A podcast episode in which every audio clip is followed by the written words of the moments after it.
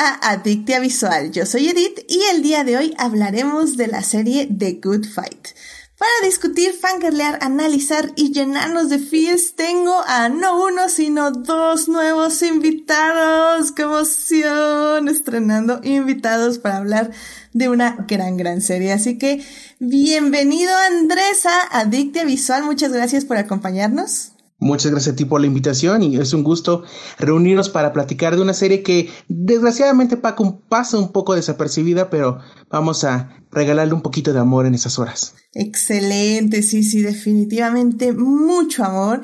Y también está aquí con nosotros Sócrates, bienvenido al programa, muchas gracias por venir. No, al contrario, Edith, muchísimas gracias a ti, también eh, gracias a Andrés por, por acompañarnos y gracias a, a todos ustedes también por escucharnos.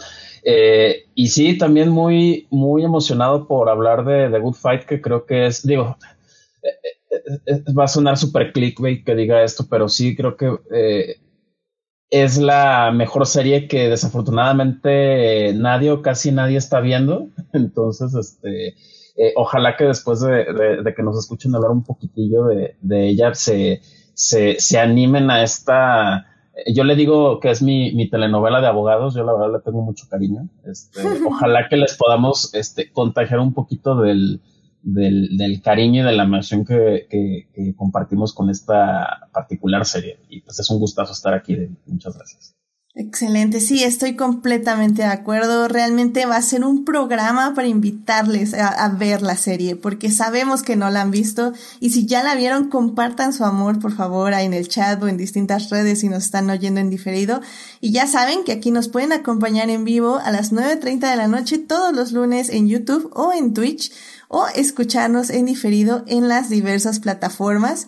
Y bueno, evidentemente antes de hablar de esta magnífica serie y que se las recomendemos y que les antojemos que vayan a verla en este instante, primero tenemos que salvar lo que amamos.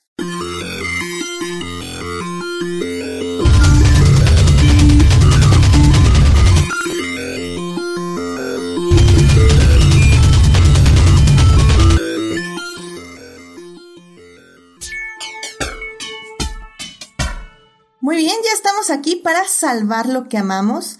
Andrés, ¿a ti qué te gustaría compartirle al público esta semana? Pues lo que a mí me hizo feliz esta semana es la primera temporada de La Costa de los Mosquitos, de Mosquito Coast, una de las series originales de Apple TV. Esta serie está basada en el libro del mismo título, escrito por Paul y que ya había sido llevada al cine en los 80, protagonizado por Harrison Ford. Sin embargo, en esta ocasión, el giro que le dan al momento de ubicar a, es la historia de una familia que huye de los Estados Unidos por una razón no tan conocida al principio de la serie, que es lo que te da un poquito de interés en un principio, y cómo esto los lleva a un viaje que los hace cruzarse con coyotes, con el narco, terminan en México. Es una historia muy interesante, son siete episodios de los cuales Cuatro son eh, ubicados en México, tres son dirigidos por Natalia Beristain, la cineasta mexicana conocida por los adioses. Es una serie de primer nivel, es completamente adictiva y está, está muy, muy, muy, muy, muy bien. Eh, desafortunadamente siento que, al igual que con la serie que vamos a hablar en un momento, las series de Apple TV como que pasan un tanto desapercibidas si no son eh, The Morning Show, ¿saben?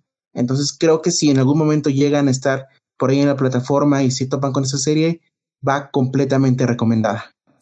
O Ted Lasso, ¿no? Creo que también Ted Lasso recibe mucho amor en redes, siento. Ah, por supuesto, y, lo merece, vaya que lo merece. Sí, también, sí, sí, sí. segunda temporada, eh, hace un par de capítulos tiene un especial como para amantes de las comedias románticas que los va a dejar sonriendo un muy buen rato. Sí, completamente de acuerdo. Y creo que realmente con eso pagan su inscripción de Apple TV. O sea, no sé, ahorita la verdad no me acuerdo si tiene esto de un mes, pero al menos eh, si se echan de Morning Show, Ted Lasso y pues esta recomendación de Andrés que es la costa de los mosquitos, yo creo que ya le sacaron provecho al Apple TV al menos un mes. Hay que, hay que checar, porque sí tienes razón, Apple TV es muy malo promocionando sus series y tiene una que otra joya por ahí, definitivamente. Así que muchísimas gracias por traer esta serie a nuestra atención, Andrés. Sócrates, ¿a ti qué te gustaría compartir con el público esta semana? Eh, bueno, a mí me gustaría eh, compartir un estreno eh, reciente que, llegó a, Amazon Prime Video de manera, pues no solamente a, Latinoamérica, sino a bastantes territorios. es Evangelion 3.0 más 1.0. es la cuarta película de la tetralogía de, de Rebuild of Evangelion que comenzó en 2007 ¿sí? Eh, esta tetralogía de películas era eh, un intento, pues, por parte del autor del, anime de Evangelion, de este anime tan ya eh, reconocido y famoso e identificado dentro de la cultura popular. esta era una oportunidad de actualizar la historia, de inicialmente contarla, ya sea con toda, eh, usando pues toda esta imaginaria visual de, del avance que ha habido en, en animación en los últimos eh, años. Recordemos que solamente a manera de, preámbulo, la serie original se, se, estrenó a finales de los noventas, ¿sí? Eh, entonces era esta oportunidad de contar esta historia y en teoría de llevarla a una, a una nueva audiencia, ¿sí? Sin embargo, el camino de esta tetralogía fue bastante peculiar. La primera película eh, se estrenó en 2007, ¿sí?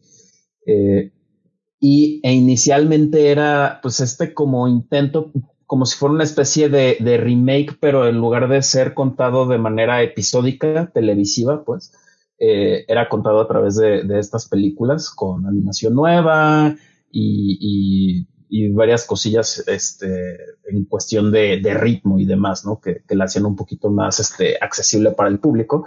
Eh, sin embargo, como ustedes bien saben también, eh, Evangelion, más acá de esta peculiar historia postapocalíptica que está centrada en, en este grupo de, adolescentes elegidos, este, liderados principalmente por, por Shinji, o bueno, es el, el que es nuestra, es el protagonista de nuestra historia.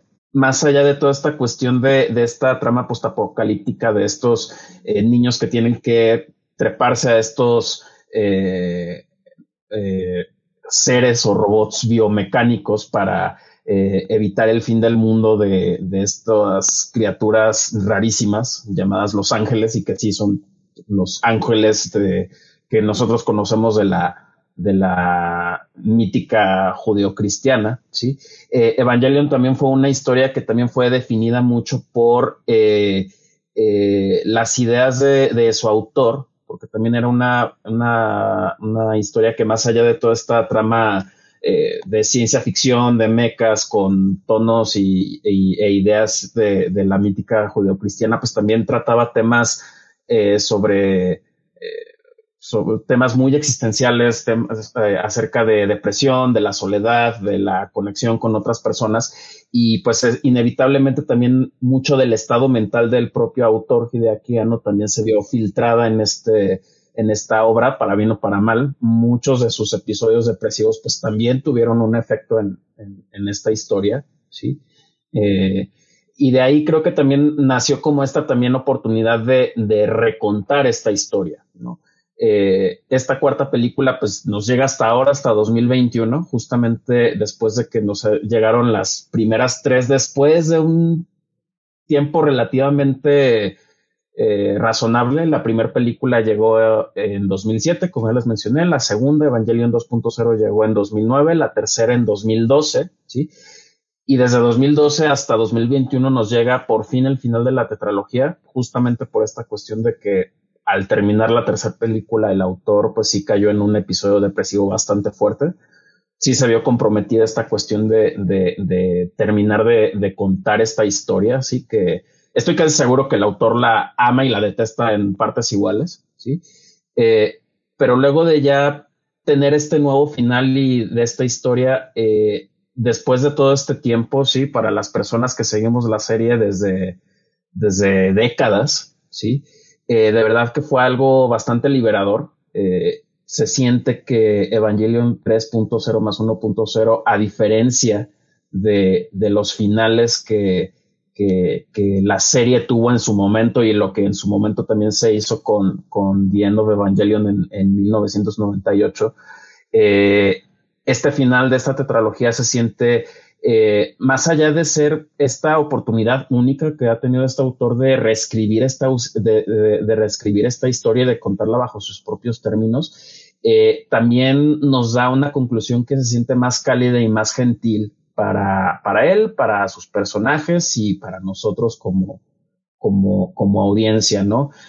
para mí de verdad ha sido, digo, ya hace unas cuantas semanas que, que la última película estrenó en, en, Prime Video y no me la he podido sacar de, de la cabeza, ¿sí? Eh, es, eh, Evangelion para mí es un contenido bastante especial porque fue un contenido con el que, que vi yo en mi adolescencia como mucha gente de mi edad seguramente, que en su momento no entendió, Y que conforme ha pasado el tiempo lo he empezado a ver un poquito con otros ojos, ¿no? Es un poquito como este este diálogo que menciona Cecilia Rode en, Dolor y Gloria, ¿no? Que decía que, que, que, que le dice al personaje de, Antonio Banderas, ¿no? Es que, es que tus ojos son los que han cambiado, la película es la misma, ¿no? En, el caso de, Evangelion es un caso bien peculiar porque a pesar de que yo también crecí, a pesar de que yo también ya maduré, más o menos, tampoco no tan acá, pues, pero sí eh, eh, logré ver las cosas desde una perspectiva distinta Evangelion fue muy raro porque también fue una historia que justamente a raíz de esta situación tan peculiar en la cual Hideaki Anno decidió recontar la historia a través de esta tecnología de películas, también fue una historia que se redefinió, que cambió y se volvió a contar de diferente manera, ¿no? Entonces ha sido un viaje bien especial. Eh, de verdad es, es una cuestión muy rara que ya por fin Evangelion termine después de tantos años eh, ya décadas, pues, y se siente auténticamente como, como algo liberador, se siente como algo catártico, eh, y, y, es algo que definitivamente me, me ha hecho, pues no nada más estas últimas semanas, sino las últimas semanas a partir de que la vi. Se las recomiendo bastante si ustedes son eh, fans de la serie no nada más eh, fue el estreno de la, de la última película de, la tetralogía este pasado 13 de agosto, sino que también Prime Video trajo a la plataforma las cuatro películas, entonces eh, tienen oportunidad de, de, verlas todas, de verdad es, es, es, un gran, gran viaje del que, del que no se van a arrepentir. Wow, no, no he escuchado a nadie hablar con tanto amor y nostalgia y y capas de Evangelion, así que digamos que hasta me dio curiosidad de ver las películas. qué, qué padre, y pues sí, es, ese es el asunto, ¿no? Que hay, hay cosas con las que crecimos y que al final del día eh, también representan como, como tú bien dices, partes de, de nuestro camino y al mismo tiempo van cambiando y conforme nosotros vamos cambiando. Y eso me parece increíble. Y wow, muchísimas gracias por compartir esto con, con el público y con nosotros. Em, bueno, y pues ya para cerrar esta bonita sección, eh, a mí me gustaría decirles que no sé si lo sepan, querido público, porque creo que aquí en Adicta Visual no hemos hecho casi nada o hablado casi nada de cine de vampiros, pero yo soy muy, muy, muy, muy, muy fan del cine de vampiros. Y sobre todo, eh, a mí me gustan mucho los libros de Anne Rice, eh, que bueno, incluyen, por ejemplo, la película o el libro Entrevista con el vampiro, que se hizo la película de Entrevista con el vampiro, esa gran película con eh, Brad Pitt y Tom Cruise. Y este, y bueno, esta es una gran, gran película que estoy esperando a que cumpla años para que, ya saben, hablemos de ella en este podcast. Y bueno, eh, va a haber una serie, ya se anunció hace un tiempo una serie acerca de, esta, eh, de este libro en específico. Y esta semana se anunció quién va a ser el papel de Luis y que es nada más y nada menos, nada menos que Jacob Anderson, que es el actor que interpretó a Grain Worm, a este, Grey Worm, ¿cómo se traducía en español? Ahorita no me acuerdo, pero bueno, Grey Worm, que es este, este, personaje de Game of Thrones. Entonces, la verdad, qué emoción. Eh, la serie va a ser, el showrunner de la serie va a ser Rowling Jones, que hizo esta serie de Perry Mason, que tuvo cuatro nominaciones a Emmys. Yo no he visto esa serie, pero bueno, eh, viene bien recomendado. Así que, pues ya saben, o sea, tengo cero expectativas, es un libro que amo con todo mi corazón. Es una gran película también la, la que se hizo de adaptación.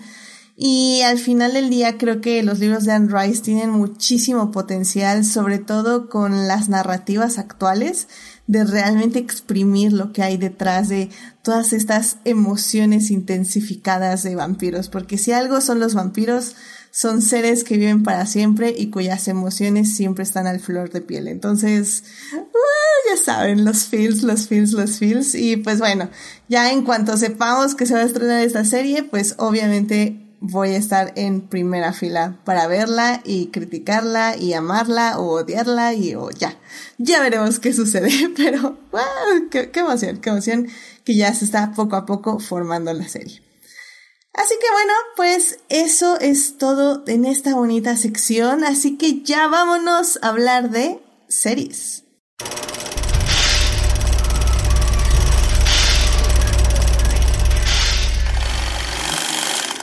Muy bien, ya estamos aquí para hablar de series y en esta ocasión vamos a hablar de la serie The Good Fight. La serie está creada por Robert King, Michelle King, Phil Alden Robinson. Esta serie empezó en el 2017, actualmente lleva cinco temporadas. La excusa para hablar de ella es que justamente acaba de terminar su quinta temporada. Las tres primeras las pueden encontrar en Prime Video, eh, ahí están listas para que ustedes las vean. La cuarta y quinta temporada todavía no están, eh, esas las tienen que ver ahorita en medios alternativos, pero eventualmente algún día Prime Video las va a traer y ya las va a poner en la plataforma y las van a poder disfrutar también legalmente. Eh, así, a grandes rasgos, The Good Fight es una serie sobre abogados este, en específico sobre una abogada llamada Diane Lockhart, que pues va a tener varios asuntos ahí eh, que estar lidiando tanto políticamente como socialmente como dramáticamente. Ufa, es una serie súper mega completa que la verdad no se puede tener una sinopsis y por eso tenemos este gran programa para hablar de la serie en la primera parte vamos a hablar de cómo inició, porque The Good Fight es un spin-off, así que vamos a hablar de eso efectivamente. En la segunda parte vamos a hablar más o menos de las primeras temporadas, de cómo este, los Kings eh, empezaron a armar la serie y el camino que empezó a tomar. Y en la tercera parte ya vamos a hablar de cómo se consolidó The Good Fight como una de las mejores series que pueden ver actualmente. Así que sin más, vámonos a la primera parte. It is not a donut hole, but a smaller donut with its own hole. And our donut is not a hole at all. Muy bien, pues ya estamos aquí en la primera parte para hablar de The Good Fight, esta gran serie que pueden ver sus primeras tres temporadas en Prime Video y sus otras dos temporadas, la 4 y la 5, en medios alternativos. Eh, bueno, pues así para empezar, esta serie inicia o surge como un spin-off de otra gran, gran serie que se llama The Good Wife. The Good Wife también fue creada por Robert King y Michelle King. Esta fue una serie que duró siete temporadas, eh, que empezó en el 2009 y termina en el 2016. Y digo, no sé si tú, Andrés, viste The Good Fight, y digo, perdón, The Good Wife. ¿Y qué te parecía esa magnífica serie? Porque a mí, a mí me encantaba. No sé tú qué opinas. O si la viste. Creo que ahí para retomar un poco el término que mencionó Sócrates hace un segundo, eso sí era una telenovela de abogados, honestamente. Era un drama. Era un drama hecho y derecho sobre una mujer que después de ser pues públicamente engañada por su esposo, un político importante, regresa a su vida anterior que es el derecho.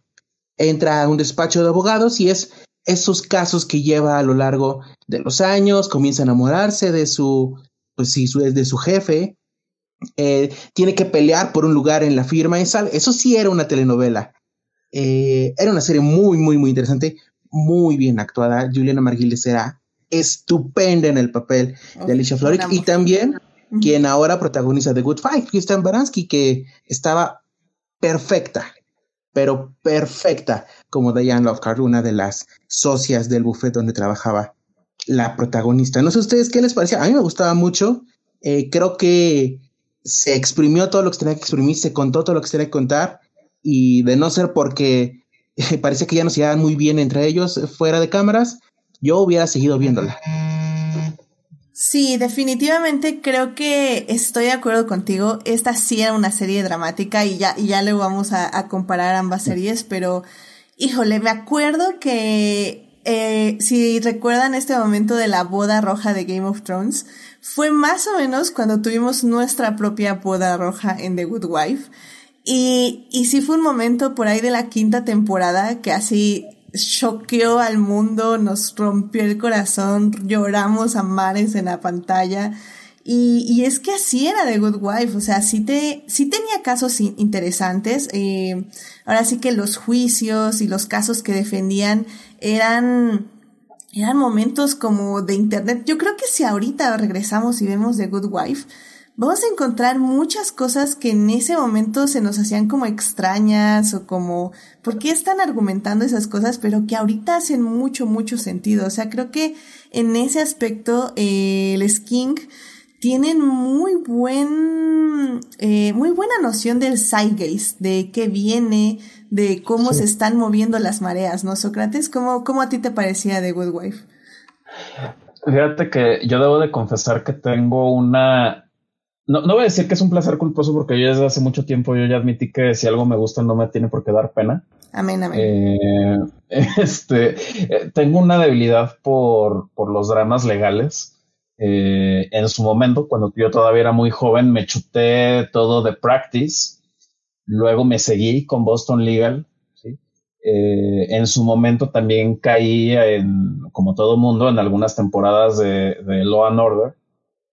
Y con The Good Wife inicialmente fue también como parte de esa, de esa, de esa sed así como de, ay, me hace falta una telenovela de abogados, voy a ver The Good Wife, que he escuchado muy buenas cosas, ¿no? Yo llegué ya tarde a The Good Wife, no, no la vi de, de inicio.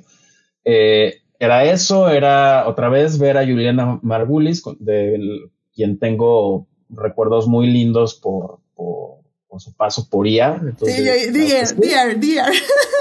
Dije, bueno, es, es, esto parece perfecto, ¿no? Y e, inicialmente a, mí me intimidaba un poco entrar a, The, Good Wife porque ya eh, hay que, cabe aclarar esto que justamente comentabas, The Good Wife inicia en el 2009, ¿sí? ¿Cuáles eran las series contemporáneas a The Good Wife? ¿Sí? O sea, ya estamos hablando que ya existía Mad Men, ya existía eh, Breaking Bad, ya existía Game of Thrones, ¿sí? Todas estas grandes series del, del cable, ¿sí? Ya eran estos pesos pesados, ¿sí? Y The Good Wife era como, como el último de los moicanos de las series dramáticas de prestigio de, la eh, televisión abierta de, los Estados Unidos, ¿no? Y en este esquema de todavía tradicional de la televisión abierta, ¿no? Eh, temporada que se estrena en, otoño, acaba en, en verano, veintitantos episodios. De entrada también yo como que no sabía, ya uno mal acostumbrado entre, entre eso, entre, digo, el streaming todavía no llegaba full, pero ya andaba ahí ya asomándose. Nosotros ya acostumbrados a esta cuestión de, de, de, las temporadas más cortitas, las historias más compactas. Eh, y pues aquí es, era una serie todavía de tele abierta tradicional, episodios de 40, 50 minutos con corte comercial de veintitantas temporadas. Yo no sabía si estaba listo para ese compromiso, ¿sí? Y a mí parte de lo que me gustó de, The Good Wife, aparte de estos elementos que, claramente me llamaban, sí, y aparte creo que yo ya después, ya en mi vida adulta, creo que soy un, creo que soy, creo que si, si la, la, vida profesional me hubiera llevado por otro lado, me hubiera gustado ser abogado, pero pues la vida me llevó por otro camino. Este, algo que me parecía muy interesante de The Good Wife es que, aunque era un formato de serie de, televisión abierta, no se sentía tan así. Yo, de hecho, a The Good Wife la considero un poco como una serie híbrida. Sí, se siente como un telenovelón, estoy de acuerdo, es mi telenovela de abogados favorita, lo, lo admito, pues, pero había ciertos detalles. Yo recuerdo que, pues, justamente comparándola con las series contemporáneas de la época, recuerdo que, que, en ese tiempo sí, por ejemplo, sí ya veía yo, yo, yo Mad Men, que, con, que, son series muy distintas, pero que el único punto en común que tienen es que también hay como este eh, drama de trabajo, pues, de en oficinas y, y, demás, ¿sí? Y yo sí encontraba ciertas similitudes en cuanto al, al, al tono, a las sutilezas, al, al, al, tratamiento de los personajes, ¿sí? O sea, yo sí, eh, recuerdo que empecé a ver The Good Wife, no me, no, no, no me siento orgulloso de decirlo esto, pero dije, bueno, es que la serie es larguísima y son veintitantos episodios y ya van cinco temporadas, la voy a ver mientras trabajo, ¿no? Perdón, o mientras hago otra cosa, pues. Eh, pero constantemente la serie me pedía atención, o sea, sí tenía como esta atención en detalle que sí, usualmente es esta cualidad que, que usualmente se le otorga como al, al drama de prestigio, al drama de cable, al, ah, oye, es que sí pone atención porque hay ciertas sutilezas, hay cierto mensaje, cierto lenguaje cinematográfico que se está transmitiendo, hay cierta eh, sátira, hay ciertos eh, no, no, la manera en la que se comunicaban los personajes no siempre nada más era diálogo, también era miradas, era eh, microexpresiones y todo eso, y eso me empezó a llamar la atención, ¿no? Esa era una. Y la otra es esta cuestión de que sí se sentía muy distinto a estos otros dramas legales de televisión abierta, ¿no? No era como, como The Practice, que yo estoy seguro que no vi todo The Practice porque tiene esta cualidad episódica, ¿no? Que es como one shots, ¿no? Puedes empezar una temporada a la mitad y no hay gran cosa porque pues es como, es, es esta estructura de caso de la semana, ¿no? Entonces es, es una historia como autocontenida en cada episodio y salvo dos, tres cosillas que tienen que, eh, que tienen que ver con los personajes, sí forman como del arco de la temporada, pero es como una historia, un caso y no importa si empiezas la temporada en el episodio 1 o en el episodio 17, puedes tomar la serie donde sea y con The Good Wife era también como esta sensación híbrida, ¿no? Sí, cada semana era un episodio, era un caso, pero sí tenía esta naturaleza más serializada de, de cosas como Game of Thrones, como Breaking Bad, como Mad Men, como sus, sus, series hermanitas de, de las grandes ligas del cable, ¿sí?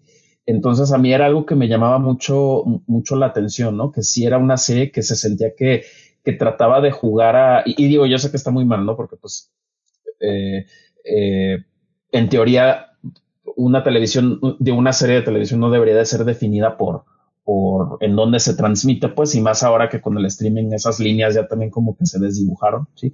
Pero a mí me llamaba mucho la atención cómo Robert y Michelle King sí empujaban como ese límite, lo empujaban con cosas muy astutas, obviamente al, ser televisión abierta también empujaban un poquito ahí el límite de, ya saben, estos límites que hay en televisión, ¿no? Eh, groserías, cosas que se pueden o no mostrar de acuerdo a la, normativa de la televisión abierta y me parecía luego de repente como muy astuto cómo trataban de, empujar eso, ¿no? Y es una serie que, que yo realmente la, la busqué por justamente quitarme esta sed de, de ah, esta serie de abogados que, que de repente me, me, me, interesa ver, pero que no sigo de manera casual, a seguir una historia que se sentía como, como más profunda de lo que, de lo que realmente era. Y, y mira, voy a ser muy honesto, o sea, sí, la boda roja, yo sé que es fue un momento muy impactante a nivel televisivo, pero perdón, pero la quinta temporada de The Good Wife le, dice quítate que te voy a toda la boda roja de Game of Thrones. Esa quinta temporada es, es, un escándalo, de verdad que yo todavía, no sé, injustamente también creo que si me dijeras, si me obligaras a decir, oye, dame tu top 5 de series, lo voy a confesar, creo que en ese top 5 no estaría ni The Good Wife ni The Good Fight, perdón. Pero son unas series que disfruto tanto, ¿verdad? Yo creo que son las series que más disfruto. Específicamente, yo creo que una de mis temporadas, que tampoco, no sé si sea de mis temporadas favoritas que he, visto, pero yo creo que es una de mis temporadas que más me he gozado, es justamente la quinta. A mí me parece extraordinario que son 22, 24 episodios, ahorita no recuerdo bien. 22 episodios. 22 episodios donde todo se sostiene, ¿sí? Más allá de ese momento de, de, de boda roja que no voy a spoilear, que involucra la muerte de cierto personaje muy querido, a mí el episodio que me sigue fascinando todavía es este eh, Hearing the Fan de la quinta temporada. Mm, me parece una, una locura, digo, para las personas que hemos trabajado en oficinas y que hemos pasado por momentos muy incómodos, de verdad que esa serie nos dio todo. O sea, digo, yo estuve trabajando casi 10 años en, en, un despacho de contadores, entonces todo ese drama laboral de verdad que, que, que, me dio bastante vida, de verdad en el momento en el que la, vi ese episodio lo tuve que volver a repetir porque no podía dar crédito a lo que estaba viendo. Y pues sí, creo que a raíz de eso es es que creo que, que sí descubrí que The Good Wife también, yo creo que es la mejor serie con el peor nombre, perdón.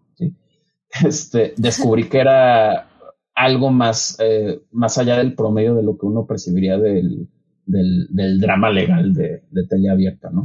Sí, la verdad es que The Good Wife, como, pues sí, o sea, ya, ya decíamos, eh, yo creo que hubiera seguido muchísimas temporadas, pero como bien decía Andrés, eh, sí hubo bastantes problemas ahí dentro de la misma producción. Eh, sobre todo que Juliana Margules como que no, ya no hacía clic con muchas personas, lo cual fue algo bastante lamentable porque ella como actriz me encanta y sí, como dices, yo fui fan de ella desde ER y creo que de hecho por eso empecé a ver la serie y un poco la empecé a ver como tú, de hecho así de fondo mientras hacía otras cosas y poco a poco eh, tengo exactamente la misma experiencia. Eh, te empezabas a dar cuenta que no era una serie de fondo, que era una serie que tenías que estar poniendo atención. Y sabes qué, eh, perdón que, que te sí, algo que se me ha pasado de, decir. Fíjate que yo también, así como llegué tarde a, The Good Wife, también llegué tarde a The Good Fight porque a pesar de que, oye, pues eh, va a ser más de lo que te gusta, oye, ¿por qué no le entraste desde un inicio? Yo sí tenía un cierto prejuicio, no sé ustedes, con, con los spin-offs, como que no es algo a lo que yo también usualmente le entro, sobre todo cuando son spin-offs que suceden muy pronto. Yo decía, ay, no sé, pero fíjate que en el caso de, de, The Good Wife y The Good Fight, creo que siento que ya la historia de Alicia, a lo mejor eh, quizá estoy difiriendo un poco de lo que opinan ustedes, siento que ya la historia de Alicia ya, ya se había agotado, ya era ya como de ya. La habían extendido mucho, ¿no? Ya, creo que hasta uno podría decir que ya la séptima temporada ya fue como que, ah, estirar la liga además. A mí todavía la seis me gusta bastante, pues eh, creo que hacen cosas muy interesantes.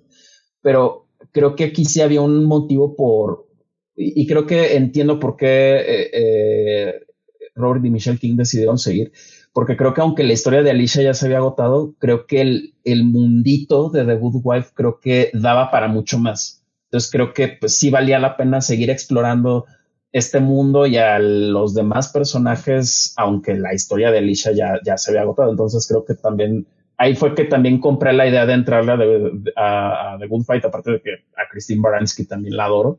Dije, no, pues creo que sí tiene sentido que, que, el, el spin-off eh, exista y, pues tan así que pues ya van cinco y ya recientemente anunciaron ya para la, sexta, temporada. Entonces, pues, sí, y aparte, justo cuando terminan The Good Wife, eh, creo que la idea de cambiar de protagonista y una protagonista como más movible, es decir, eh, The Good Fight eh, no se centra en sí en Diane, o sea, sí es la protagonista, sí es parte de un elenco de protagonistas, pero no es como The Good Wife. O sea, The Good Wife, la esposa buena, era este, pues esta Juliana, ¿no? Entonces, que era Alicia Florrick. Entonces, eh, al hacer The Good Fight, ya tienes como un título mucho más abierto que no sugiere a ningún protagonista. Y como bien dices, ya te puedes adentrar en un universo para explorar a todos los personajes y hacer eh, un lugar como donde se pueden mover con más libertad. Y pues tanto que lo estaban súper mega planeando que como bien dices, sí se sonó como que, ok, nos queremos deshacer de Alicia Florrick, eh, pero queremos seguir aquí, que pues literalmente terminó The Good Wife en el 2016 y The Good Fight salió en el 2017. O sea, no hubo nada de descanso. Eh, realmente fue como vámonos de una serie a la siguiente serie. Y yo también tenía como mis reservas. Al final del día eh, no teníamos ningún spin-off que nos dijera puede ir por buen camino. En, eh, por ejemplo, ya después saldría un Better Call Saul, que pues efectivamente ya nos dio a entender que los spin-offs, cuando están en un universo y un showrunner que entiende un universo y sí tiene una historia que contar, pueden ser increíbles. Pero al final del día sí teníamos como esta cosita del spin-off y no sé tú Andrés si luego luego te fuiste a ver el spin-off o también le entraste ya más tarde como Sócrates. La verdad le entré con reservas eh, hasta que tal cual estrenó en Amazon Prime. Yo no esperaba mucho a pesar de que el personaje me gusta, la actriz me parece fantástica y creo que la idea era muy buena, pero uno nunca sabe si a veces al intentar esta cosa de alargarse con un solo personaje que quieres mucho, que te parece muy interesante, igual y se rompe la magia de lo que ya tenías antes, ¿no? Entonces le entré con mucha cautela, pero basta el primer episodio que es fantástico para decir, ¿sabes qué? Va, cuéntame esta historia. Y no sé ustedes qué les parece si empezamos a hablar ya de la serie como tal. Sí, de hecho, justamente iba, iba a comentarles eso. Yo creo que ya con esto nos podemos pasar a la segunda parte del programa para ya meternos 100% a la serie que bueno, o sea, como bien dices, tiene un gran primer episodio. Pero bueno, eh, antes que nada, ah, bueno, más bien antes de eso, vamos rápidamente al chat, que ya eh, nos está saludando Uriel, Sofía y Héctor. Y bueno, y Héctor dice que no ha visto ninguna de las Goods, ni de Good Fight ni de Good Wife, pero props a Michelle y Robert como showrunners por sus malignas historias en otros lados. Y creo que se refiere a la serie de Evil, que sé que son muy fans por allá con Héctor y que dicen que está muy buena también. Así que si les gusta la historia de terror, podrían ir a echarle un ojo a esa serie también. Y pues bueno, y pues Uriel, este saludos ahí que está trabajando, así que buena suerte Uriel, sí se puede, sí se puede. así que bueno, pues sin más, vámonos ya a la segunda parte para hablar ahora sí ya de la serie de The Good Fight. Vámonos para allá. Blow that piece of junk out of the sky! Muy bien, ya estamos aquí en la segunda parte para seguir hablando de The Good Fight. En la primera parte les estuvimos hablando un poquito de dónde viene, que es básicamente de la serie de Good Wife y The Good Fight. Es un spin-off que se estrena en el 2017 y que ahorita lleva cinco temporadas. Pero antes de tener cinco temporadas, pues era una serie que básicamente estaba estrenando y también interesantemente eh, The Good Wife se estrena en CBS, es en teleabierta, como ya bien decía Sócrates. Y The Good Fight estrena directamente en streaming em, en la plataforma de CBS All Access, CBS All Access. Eh, ahí estuvo las primeras cuarta temporadas y creo que esto también le dio muchísima libertad a los creadores. O sea, ya la tenían, ya estaban, ya tenían manera de hacer estas historias eh, donde contaban como ciertos, nos veíamos ciertos atisbos de, de racismo, de política, de, bueno, más bien de temas políticos y de temas sociales. Pero siento que en The Good, The Good Wife sí tenían como justamente las cadenas de televisión, ¿no? Que las puedes, puedes ahí como que rodear las reglas un poquito, pero pues no las puedes romper. Y siento que The Good Fight entran 100% eh, rompiendo pues básicamente todas las reglas y hacen todo lo que quieren.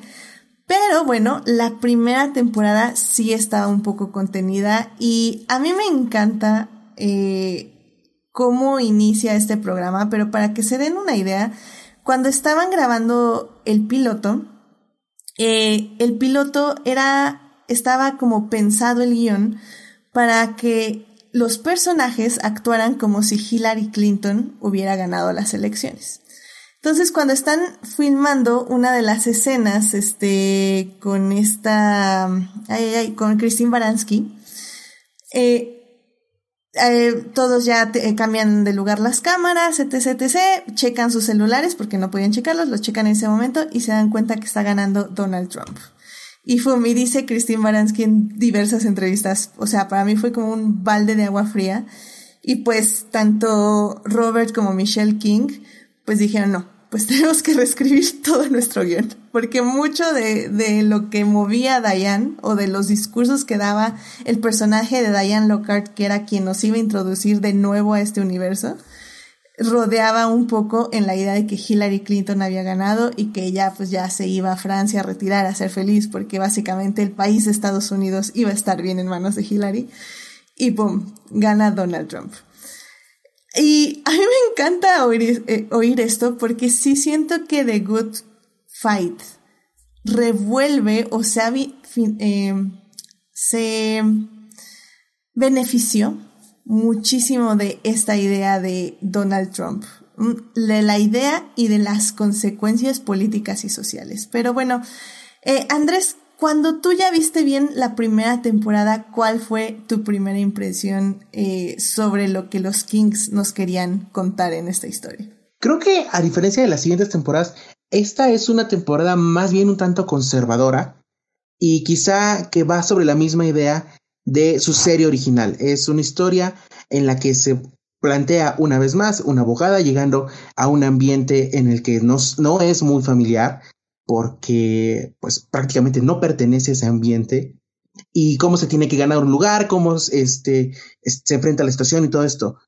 Pero justo lo que mencionas creo que es lo que le da un extra a la serie y un poquito de empujón. Esta idea de que The Good Fight sea una serie representativa del momento en el que Hillary Clinton es presidente de los Estados Unidos, era una idea muy buena.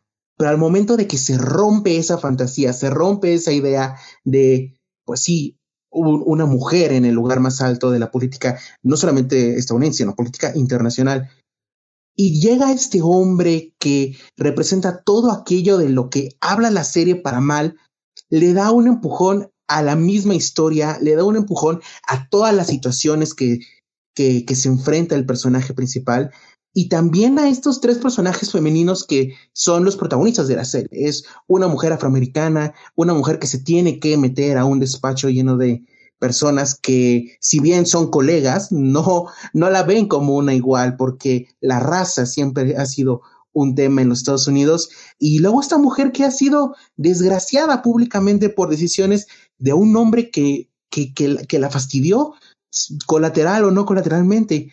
Creo que el momento, ¿sabes? Eh, leer la habitación, como se dice en inglés, fue lo que más le ayudó a esta serie para que no se convirtiera en, sí, otra vez esta mujer pierde todo, y lo tiene que ganar o lo vuelve a ganar, ¿sabes? Era, era este, este, esta fotografía del momento en la, en la sociedad americana lo que la destacó de lo que pudo haber sido y de todas las series que estaban en ese momento. No sé ustedes qué opinen. Sí, completamente de acuerdo, digo, para justamente ubicar más a nuestro querido público. Eh, la serie inicia, como ya bien estábamos diciendo, con Diane Lohart, que básicamente se retira de su despacho de abogados, que ya es como súper genial y que ya, ya es la mandamás, etc. Y justo cuando ya está a punto de retirarse, de irse a vivir a Francia, descubre que todo el dinero que invirtió, todo su dinero de jubilación, todo el dinero que había ahorrado toda su vida, estuvo en un, eh, ¿cómo se dice? Esquema Ponzi de esta un esquema Ponzi piramidal y básicamente arrestaron a la persona que hizo este esquema y pues ella perdió absolutamente todo su dinero. Y como perdió todo su dinero, eh, pues básicamente ya ningún eh, buffet la quiere porque metió a mucha gente, a muchos muchos amigues de ella, eh, los metió igual en ese esquema y también perdieron dinero, entonces un poco la culpan por no haber previsto esto. Y el único buffet que la acoge es un buffet afroamericano que en una escena increíble justamente le dice, pero no me van, no, ¿por qué me quieren contratar en su buffet? O sea, no, no me odian. Y el, el abogado, que es el, el, pues, el, ¿cómo se dice? Eh, pues el socio, el, socio, eh, más importante del buffet le dice, pues es que en el, en el sistema, en el esquema Ponzi, no aceptaban este, gente afroamericana. Así que nadie te va a odiar en mi buffet porque pues, nosotros no invertimos dinero ahí. y, y bueno, eh, justamente como bien dice Andrés, también tenemos otras historias, que es la historia de Maya, que es interpretada por Rose Leslie, que es este, también la conocen por Game of Thrones, que fue el, el amor de amores de Jon Snow. Y ella pues es la hija de este señor que estafa a toda esta gente y pues también entra en desgracia porque pues todo el mundo la culpa por lo que su papá eh, hizo.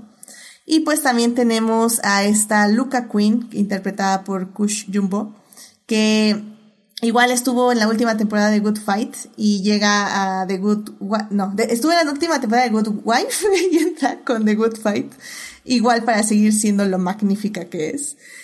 Y pues básicamente, como bien dice Andrés, pues vamos a ver estas mujeres luchando. Y como bien menciona, al inicio, sobre todo estas dos primeras temporadas, tres primeras temporadas máximo, es un drama muy parecido al de Good Wife. Y no sé tú, Sócrates, cómo ibas sintiendo cómo los Kings poco a poco se iban deshaciendo de ese drama o convirtiendo el drama en otra cosa. No sé cómo tú lo sentiste. Eh, fíjate que yo también estoy de acuerdo con Andrés, sobre todo la primera temporada yo la siento muy conservadora, casi, casi, pues salvo por el hecho de que no está ya, ya Alicia Florrick, podría haber sido la temporada 8 de The Good Wife, ¿sí? Eh, sí me parece también, creo que, eh, bueno, eh, vamos empezando por esa parte, ¿no? y siento que mucha de la estructura de la temporada hacía ecos a varias cosas de, de, The Good Wife, ¿no? Justamente este, esto que sucede con, con, con, nuestras tres protagonistas, ¿no? Con, con Dayan, con Luca y con Maya eh, se siente muy en el eco de, de, lo que le sucede a, Alicia en, en, la primera temporada de, de, The Good Wife, ¿no? Tal, tal cual, eh, Maya, yo también siento que era como, se sentía que era como esta cuestión de, de, que Maya era la nueva Alicia, ¿no? Era esta eh, joven abogada, bueno, esta era, era esta abogada que estaba envuelta en un escándalo, que todo el mundo la, la desprecia porque también para el colmo de, la pobre Maya, al momento de que eh, ella eh, entra a trabajar al, al, al buffet de, de, de Dayan, eh, pues todos descubren que es la hija de este empresario que creó el esquema Ponzi, entonces pues todo el mundo la quiere, le dice de cosas y, la trata súper mal y la acosan en línea y le mandan mensajes deseándole que se muera, ¿no? Entonces es esta cuestión de que al inicio sí yo sentía que estos paralelos con, con, con el inicio de The Good Wife eran como demasiado eh, obvios y si bien creo que los Kings fueron muy ingeniosos en tratarlo de, de mostrar de diferente manera, sí se sentía un poquito como una repetición al inicio, ¿sí? Otra ligera queja que yo tenía con, con, con, The Good Fight, si bien aprecio que, que e, es, esta ventana que ya tenían de, de, de poder, de, de, que la serie estuviera en streaming y de que ya no tuvieran las restricciones de, que se tienen en, en, en tele abierta, porque sí, a veces, o sea, simplemente citando el ejemplo del episodio de la quinta temporada de Hitting the Fan, que o sea, ahí todos los personajes están tan enojados que era increíble que hubieran podido escribir ese guion sin ninguna grosería, porque de verdad los personajes están al límite, ¿sí? Pero acá en un inicio siento que, que como que los King como que se dieron vuelo y es como cuando eh, un adolescente está a punto de cumplir su mayoría de edad y ya los papás le dejan decir groserías o ya no lo regañan por decir groserías. Y de repente si era como un exceso, digo, yo no, digo, yo soy una persona muy mal hablada y disculpen, sí, pero yo sentí que era así como que se fueron así como Gordon Tobogán, como que, oh, sí, es que es streaming y ahora podemos decir todas las groserías que se nos dé la gana, sentí que era como ese, ese, ese, e, ese, exceso, sí, de, de, de gritar que eran como, de, e, era como muy raro porque por un lado, eh, en cuestión de tono se querían como distanciar de Good Wife, pero por otro lado estaban emulando como esta misma historia, pues con estos paralelos entre, entre Maya y Alicia y todo esto. Y a mí algo que me parece muy eh, notable y que creo que eso vuelve eh, a, a, a, los King, yo creo que uno de los show, una de las parejas de showrunners más astutas de las que están trabajando ahorita es justamente esto que comenta Andrés, esta habilidad de, de de leer la habitación, de saber qué es lo que les está pasando, no nada más en la cuestión del, del contexto político y social de Estados Unidos, porque no me imagino la pesadilla que debe de haber sido esta cuestión de esta idea original que también sonaba fantástica, ¿no? Esta cuestión de ya por fin, eh, eh, eh, esta cuestión del, de, temática del, rompimiento del techo de cristal, ¿no? Presentada por la potencial victoria de, de Hillary Clinton llevado al terreno narrativo con, con, con Diane Lockhart dentro de la historia. De entrada, esta pesadilla de tener que reestructurar la, la, la historia a raíz del, de la desilusión con la victoria de Donald Trump, eh, pero también creo que, que, que Michelle y, Robert eventualmente se dieron cuenta y trataron de no repetir muchos de, los vicios que tenían con, con, con, The Good Wife, se dieron cuenta que, que podían también ser como más atrevidos, pues, eh, como bien comenta eh, The Good Wife, era como más este drama, que sí también tenía estos elementos, o sea, no al, a tal grado de que fuera cómico, pues, pero sí se, sí, eran como juguetones con cierto comentario social, ¿sí? Eh, este gag con estos personajes que, que se dedican a, a, espiar las llamadas me parece fabuloso, ¿sí? pero creo que ya con The Good Fight eventualmente se dieron cuenta que podían irse ya creo que totalmente adentro de los terrenos de la sátira, porque creo que también eso habla muy bien de, de, que de, nos, nos, habla mucho de este ambiente tan, tan extraño que se estuvo viviendo en Estados Unidos en, en estos últimos años, que todavía pues, no, no, digo que, que, ya se haya superado, pues, pero creo que, que sí se dieron cuenta de eso, ¿no? De que podían como, como romper el, eh, eh, se sentía, eh, hubo un momento en el que todavía en la primera temporada se siente muy afín a The, a The Good Wife, para bien y para mal, pero creo que llega un punto, sobre todo yo creo que es en la tercera temporada, donde sí se nota esta narrativa más visceral, que sí estoy, ya si nos ponemos a, a, lo mejor quisquilloso, sí se siente como menos astuta en ciertos sentidos, y no lo digo de, mala manera, sino que se siente como más, se percibe un enojo al, en, dentro del comentario social, dentro de la sátira, hay una indignación con justa razón por todo lo que estuvo sucediendo en estos años, ¿sí? Pero creo que a mí eso la volvió, creo que también una serie más, más atrevida, ¿no? En algún momento creo que nos vamos a tener que hacer esta pregunta. Creo que en algún momento no, no, nos tuiteamos de eso al respecto, Edith y yo, de, de, de, de, si The Good Fight ya era mejor que The Good Wife. Eh, es, una pregunta muy controversial, a lo mejor es, relativamente controversial. Hay ciertas cosas que me gustan más de, de, Good Wife. A mí se me hace que es un drama mejor armado, no sé, eh, pero sí siento que The Good Fight es más atrevida. Llegó un punto en el que justamente Robert y Michelle King se dieron cuenta que podían romper el molde, lo hacen no tienen miedo también, porque eso también era parte de lo que luego pasaba con The Good Wife, que luego llegó un punto en el que ya no sabían qué hacer con ciertos personajes. O sea, creo que el único personaje que tuvo una salida al que se le planeó una salida que, que funcionó para los efectos de la serie fue a, a, Will, pues, pero todos los demás personajes salieron de manera un tanto burda. Eh, y no que en The Good Fight dejaran de hacerlo, pero ellos mismos incluso comentaron que ellos querían que ya no tener a los personajes guardados y desperdiciados, ¿no? Y que si llega un punto en el que, en el que un personaje ya de, de alguna forma ya no servía en un propósito para la historia, pues mejor lo dejaban ir y pues también despachaban al actor, que eso está súper mal, pero bueno. Creo, creo que te, te, voy a interrumpir rápidamente ahí porque creo que sí, o sea, estás ahí completamente en el punto de que aprendieron a dejar ir. Porque algo que hemos, no hemos mencionado mucho, tanto de Good Fight como de Good Wife, es que tienen muchos actores recurrentes, o sea, hay jueces, hay abogados, hay este, pues más, más que nada son esos, este, abogados o jueces que regresan hay clientes, claramente. Clientes. tienes toda la razón. Y clientes que regresan por una u otra razón para traer el toque, ¿no? Porque todos los personajes que salen en ambas series tienen una personalidad súper definida que toca ciertos puntos de otros personajes y eso es lo que crea el humor. Porque algo que también hemos mencionado, pero quiero enfatizar, es que la serie es muy divertida.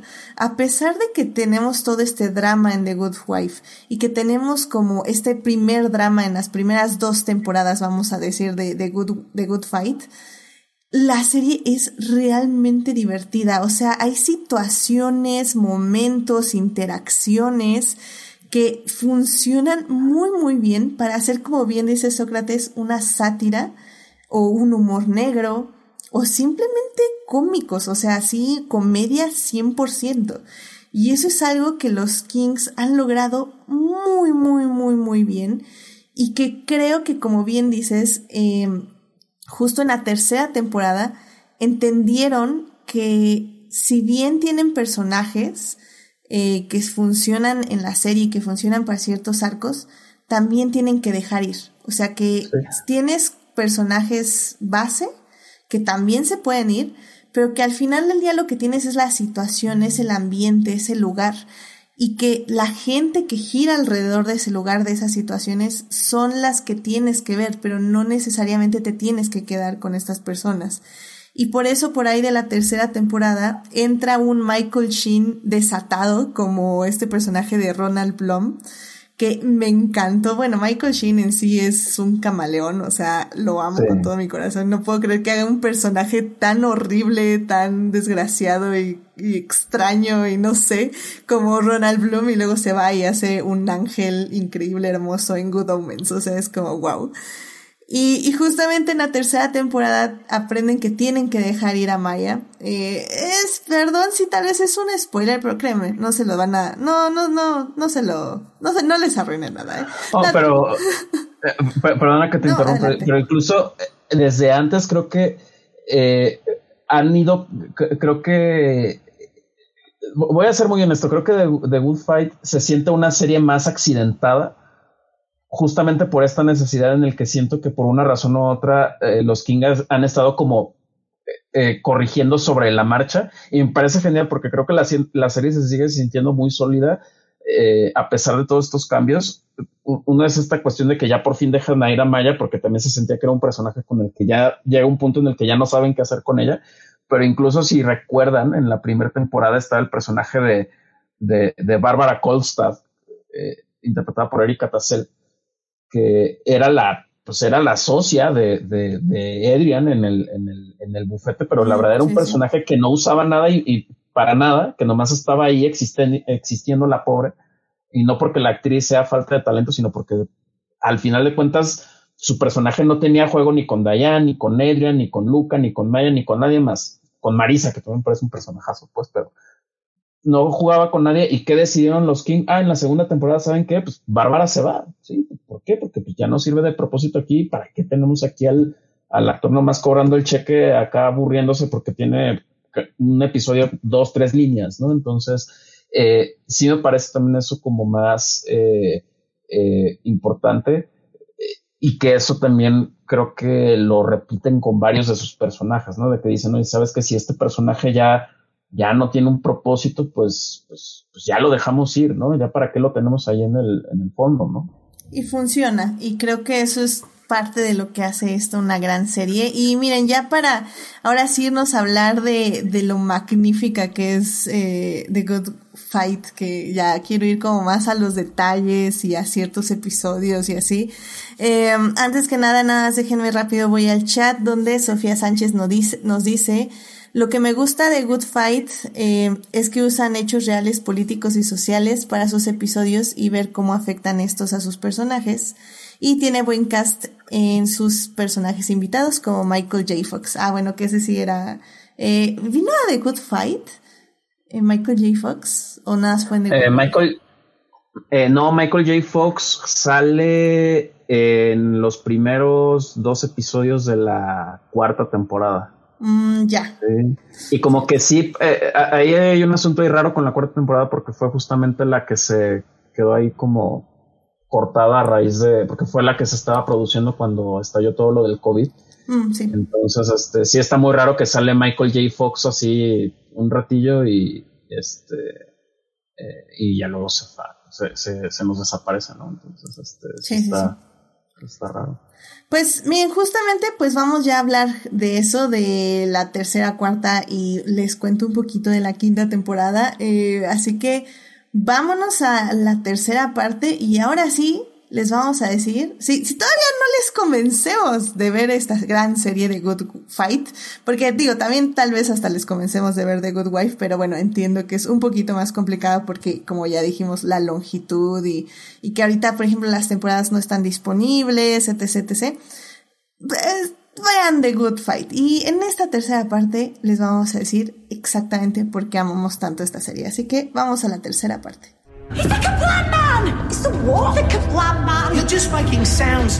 Muy bien, pues ya estamos aquí en la tercera parte y estamos hablando de Good Fight, esta gran, gran, gran serie cuyas tres primeras temporadas pueden ver en Amazon Prime. Y las dos últimas temporadas, que es la cuarta y la quinta, las pueden ver en medios alternativos. Próximamente esperamos que también en Prime Video.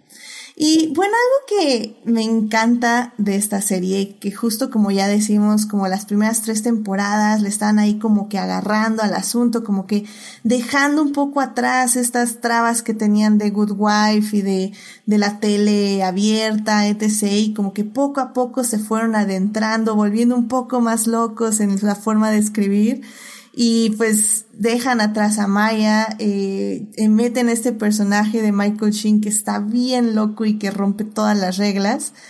Y entonces tienen una magnífica cuarta temporada. la verdad, bien, todas las temporadas son magníficas, pero siento que ya cuando entienden eh, tanto Robert King como Michelle King cuál es su punto, cuál es su público, de qué quieren hablar, es cuando se desata por completo. Y, y creo que como bien dice este Baranski en una entrevista, dice, la serie es básicamente nosotros viviendo las preguntas que, nos, que las personas se hacen en la actualidad. O sea, somos unos signos de interrogación.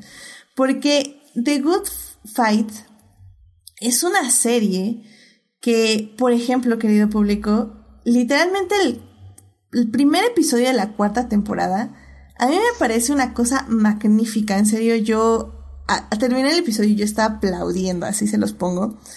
Porque nos cuenta una realidad alterna, literalmente una realidad alterna, donde gana Hillary Clinton. Y el personaje de Diane Lockhart se despierta y dice, no, espérense, es que ganó Trump y todo el mundo, no, ganó Hillary, cálmate, no, relájate, no, no pasa nada. Y, así como, no, no, ganó Trump, no, ganó Hillary, ok.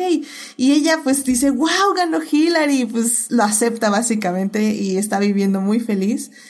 Pero se empieza a dar cuenta de sutilezas, de que como ganó Hillary Clinton no hubo un Me Too, como ganó Hillary Clinton no hubo un Black Lives Matters, porque y no es que no existan esos problemas, o sea, Weinstein sigue ahí acosando mujeres y, y haciendo cosas horribles, pero como ganó una mujer, las mujeres blancas sienten que ya todo está arreglado y se olvidan, pues básicamente, de todas las demás personas, ¿no? De las mujeres afroamericanas, de todas las mujeres que están siendo acosadas por hombres en poder. Como digo, no hay un Me Too, no hay un Black, Black Lives Matters, porque todo está bien, entre comillas, porque ganó Hillary Clinton.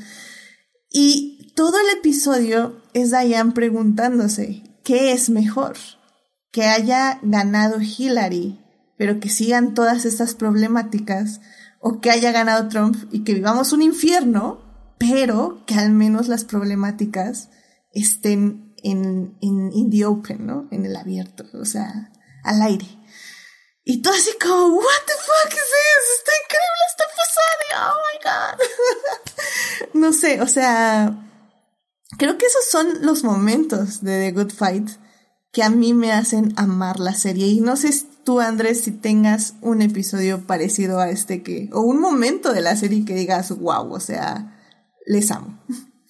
Pues a mí, a mí me da muchísimo gusto que hayas mencionado este episodio porque creo que es el momento en el que obtiene una identidad de Good Fight. Es, es estas temporadas anteriores en las que sí hacían sátira, hablaban de la política, hablaban de la sociedad, pero aquí, como mencionaba hace un momento Sócrates, parece que ya se quitaron todos los candados, ya no tienen frenos, están haciendo algo muy ingenioso y también creo que ahí, no sé ustedes qué opinen, pero es algo hasta mala leche, creo que le, funciona perfecto esta, a esta historia.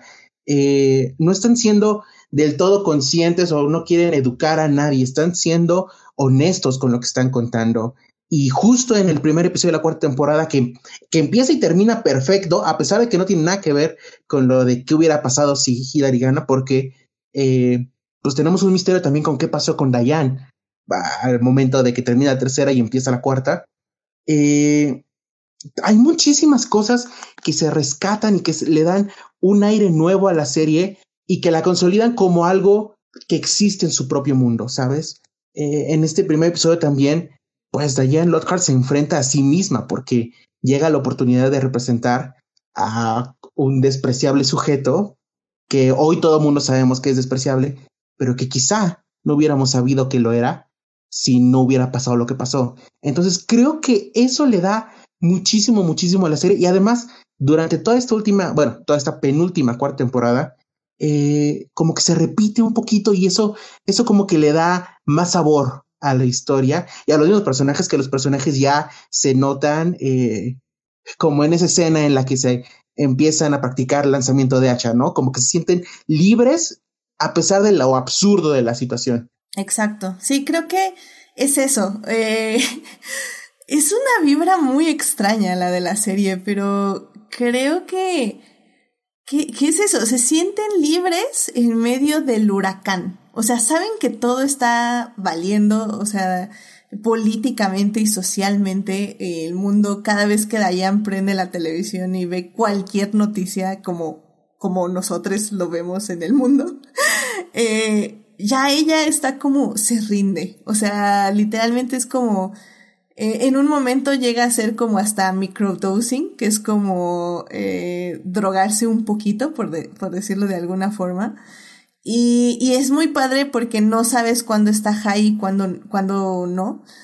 Y al final del día dices, pues es que casi casi es la mejor manera de reaccionar al mundo, de reaccionar al tema de, en el caso de Estados Unidos, de la política, cómo reaccionar al tema de Trump, al tema del racismo, que evidentemente se toca muchísimo porque pues es un buffet de personas afroamericanas. Eh, los trolls también tenemos la cultura de la cancelación, tenemos el sexismo. Y algo que me encanta también de la serie, es que tiende a mostrarnos todos los puntos de vista. Es decir, casi nunca vamos a tener un tema y vamos a decir, no sé, literalmente acoso y va a llegar un personaje y te va a decir por qué es despreciable el acoso, pero va a llegar otro personaje y te va a decir, ah, pero, pero entonces esto es acoso o no es acoso, y otro personaje le dice, no, pues sí es, y otro dice, claro que no es, y no, y, literalmente todo el mundo se empieza a pelear y a debatir en la misma serie, y si bien sí tienden a llegar a una semiconclusión, tratan de dejar como los temas abiertos y a mostrar todos los puntos de vista, que creo que es algo que casi no tenemos en las series, porque, pues sí, o sea, eh, incluso este podcast, o sea, no, casi todo, o sea, todas las personas que hacemos contenido tenemos un punto de vista, tenemos una forma de ver las cosas y evidentemente pensamos que eh, otra forma o, o, el contrario está mal. Y The Good Wife, si bien sí tiene una o sea, son demócratas, liberales, así de sangre azul, tratan de dejar el otro lado, eh, de mostrar el otro lado sin tratar de juzgarlo y creo que eso está muy interesante. No sé cómo tú lo veas, Sócrates. Eh, fíjate que sí, estoy muy de acuerdo en el que, en el sentido de que llega un punto en el que justamente cuando la, la sátira en mi opinión, se vuelve más fina, es justamente en este punto en el cual eh, la serie o el, discurso de la serie no, no trata de ser necesariamente aleccionador, porque si bien sí hay, si hay una agenda política, bueno, no es que haya una agenda política, hay una ideología política detrás de la serie, creo que también hay esta cuestión en la cual eh, Robert y Michelle King están dispuestos a, también, pues, verse en el espejo, ¿no? O sea, también es esta cuestión de, oye, pues está pasando esta cuestión súper ridícula y súper irreal, ¿sí? Pero también hay, hay cosas que, que también eh, como parte de, quienes se asumen demócratas, pues también no están bien, ¿no? Creo que justamente ese primer episodio de la cuarta temporada ilustra justamente eso, ¿no? Es justamente hace esas preguntas importantes, ¿no? Así como de, oye, pues sí, ahorita actualmente estamos viviendo un infierno y, y estamos viviendo una crisis política y social y, racial y demás, ¿sí? Pero ¿qué también estaríamos si, si eso no hubiera pasado, ¿no? Si Trump no hubiera ganado, si hubiera ganado Hillary, ¿qué hubiera sucedido, ¿no? Eh, y, y, la, y la serie creo que me gusta eso porque no, no da soluciones mágicas, ¿no? Y también me gusta esta, justamente retomando esto que comentaba Andrés, en el que sí justamente es esta cuestión en la cual la serie se, se, se va a hacer enteramente mala leche, ¿no? Y, creo que también eso explica un poco por qué The Good Fight, sobre todo con la audiencia estadounidense, no replicó el mismo éxito que tuvo eh, The Good Wife, ¿no? The Good Wife sí tuvo un, eh, eh, en cuestión de ratings le fue bien, en cuestión de, de premios y nominaciones le fue bien, a The, Good, a The Good Fight no le ha ido tan bien y creo que sí hay una cuestión de que, de que la serie es incómoda para mucha parte de esta audiencia, ¿no? Y yo he leído comentarios en internet de gente que dice, no, a mí me encantaba The Good Wife, pero The Good Fight no, se siente como demasiado woke y demasiado, este, que intenta ser demasiado progre y, como que ya no me gustó, ¿no? Y creo que es esa habilidad de ser, eh, de, de incomodar a la audiencia a través de la propia narrativa y de las propias historias que ponen a los personajes en lugares muy incómodos, ¿sí? Eh, para no repetir ese mismo episodio, pues eh, que ya mencionaron ustedes, quizás es también mi favorito hasta ahorita. Uno que me gustó bastante es un episodio de la segunda temporada, si mal lo recuerdo, digo, porque los episodios nuevos también tienen nombres muy raros.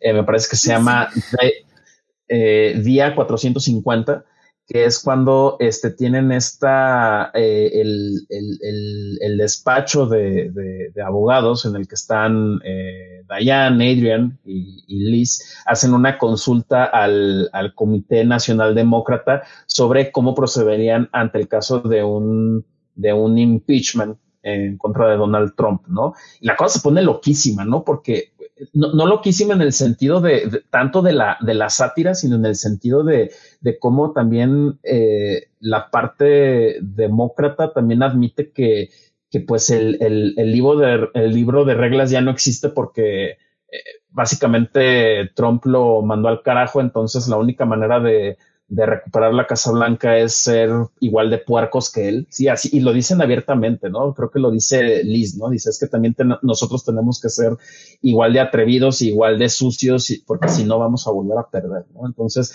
a mí me gusta mucho esta cuestión de, de, de del, del, caos y, del, y de la crisis en la que están los personajes. En The Good Wife creo que todavía es, era esta idea de estos abogados que eran como estas figuras casi, casi de autoridad así inalterables, pues, que tienen el, conocimiento de, la ley de, su lado, aún y cuando les va mal, ¿sí?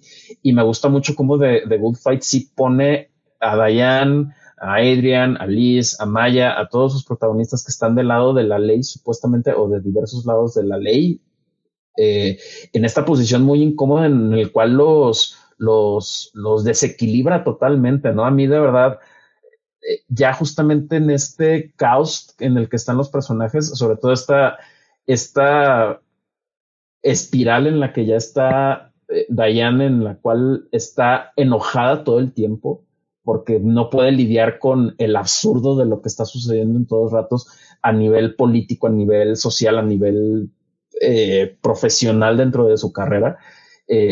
Esta cuestión en la cual ella dice, pues es que ya nada de lo que hago tiene sentido, ¿no?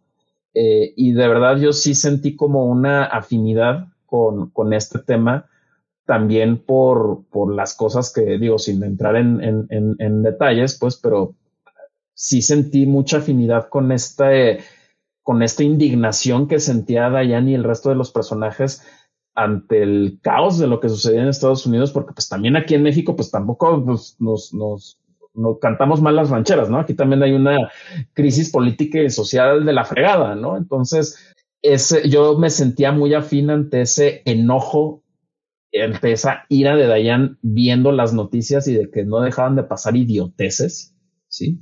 De principalmente productos de, de, la, de la clase política que nos gobierna. Entonces, ese, ese desencanto y esa ira de Dayan de ver las noticias y hacer corajes porque todo está mal, era algo con lo que yo decía, pues, pues claro, eh, no, no, no me podía sentir más cercano a esa sensación de descontento, ¿no? Entonces, me gusta eso, ¿no? Me gusta que, que The Good Fight, sí, aunque es una experiencia que sí se siente, es una narrativa que se siente menos calculada, eh, que sí le toma más trabajo llegar a este punto de, de sátira fina, filosa y demás, porque a veces luego es así como que muy burda, así como que nada más tiran el madrazo así nomás porque pueden y porque ya no hay la restricción de la tele abierta así.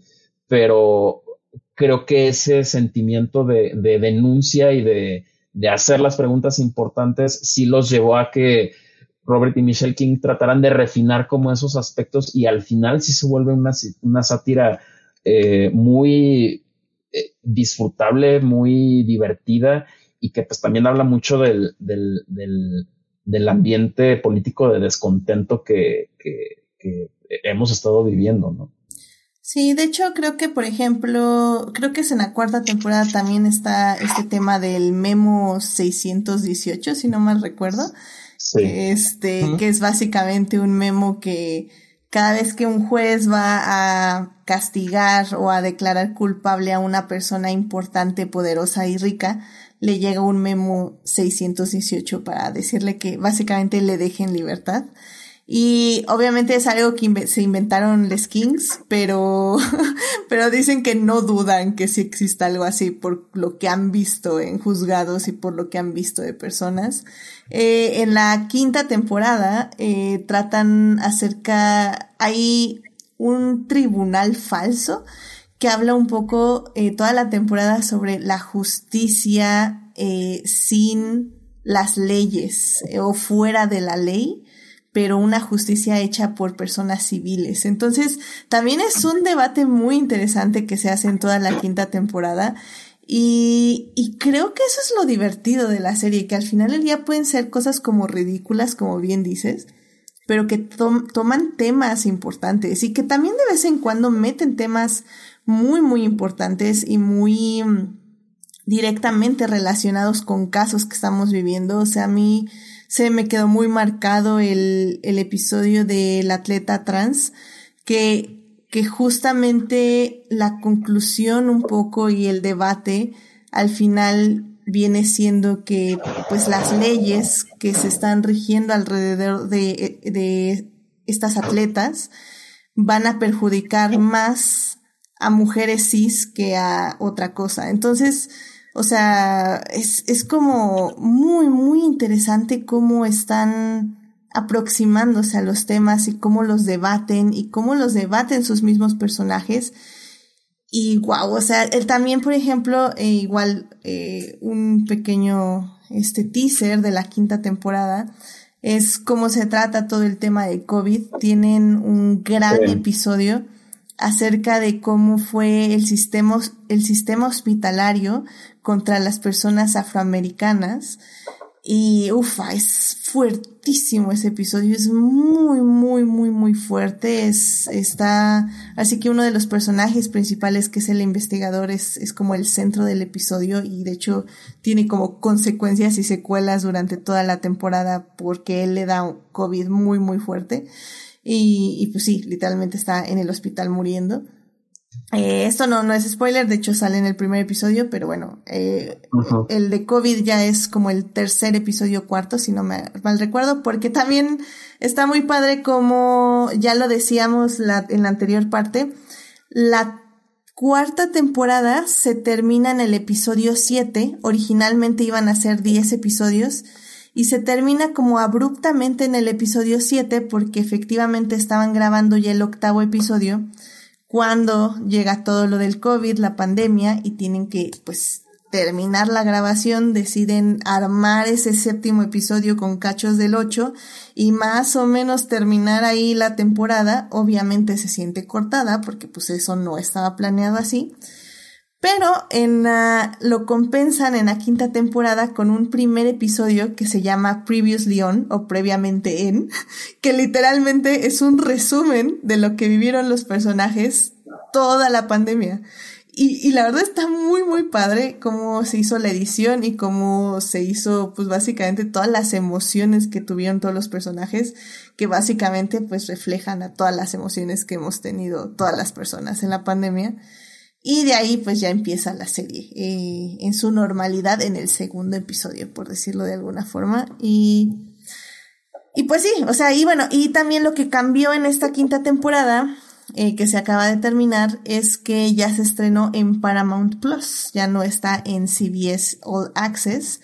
Y por eso Paramount Plus ya dijo que sí va a haber una sexta temporada, porque a pesar de lo que dice Sócrates, que sí es cierto, The Good Fight no tiene los números de Good Wife, eh, al final del día sí tiene una crítica que la respalda y al parecer también tiene un público que si bien no es tan grande, es al menos un público que hace que la serie quiera, o bueno, que pues la productora quiera renovarla por una sexta temporada. Así que vamos bien, vamos bien en ese aspecto.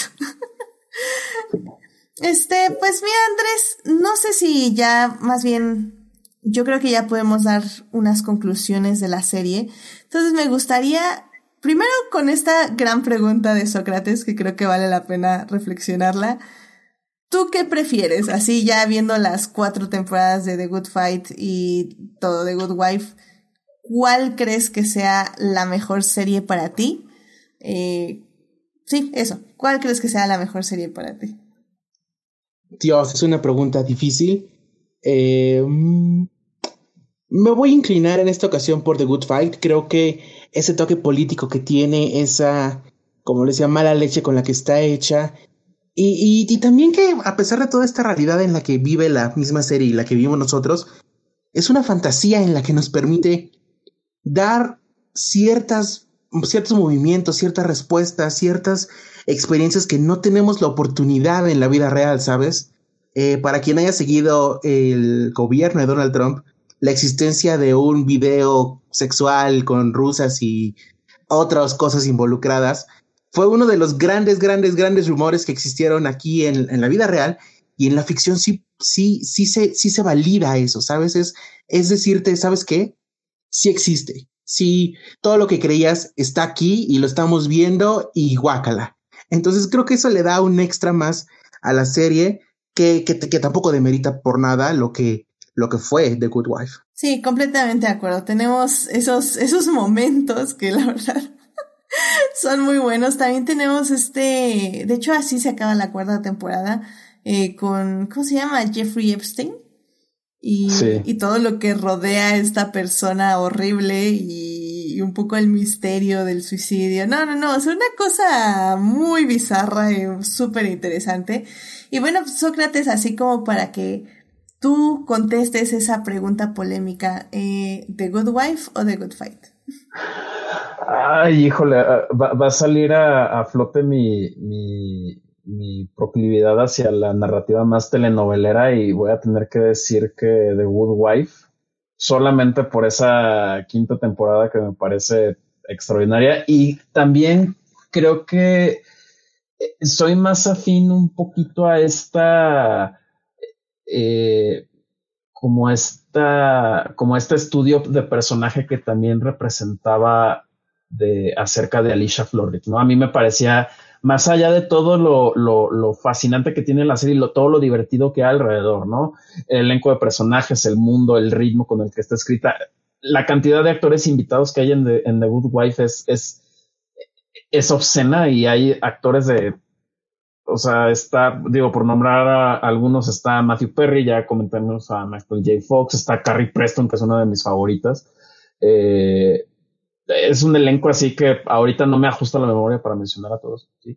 Eh, más allá de todo eso que vuelve a la serie tan, tan interesante, a mí me parecía muy fascinante entender qué era lo que a Alicia más o menos como la, la, la motivaba, ¿no? Y, y cómo los, los 15 se divertían con eso, ¿no? Y, y digo, si bien llega un punto en el que ya la serie se estiró demasiado y ya la historia de Alicia ya dejó de ser tan interesante, me atrae eso.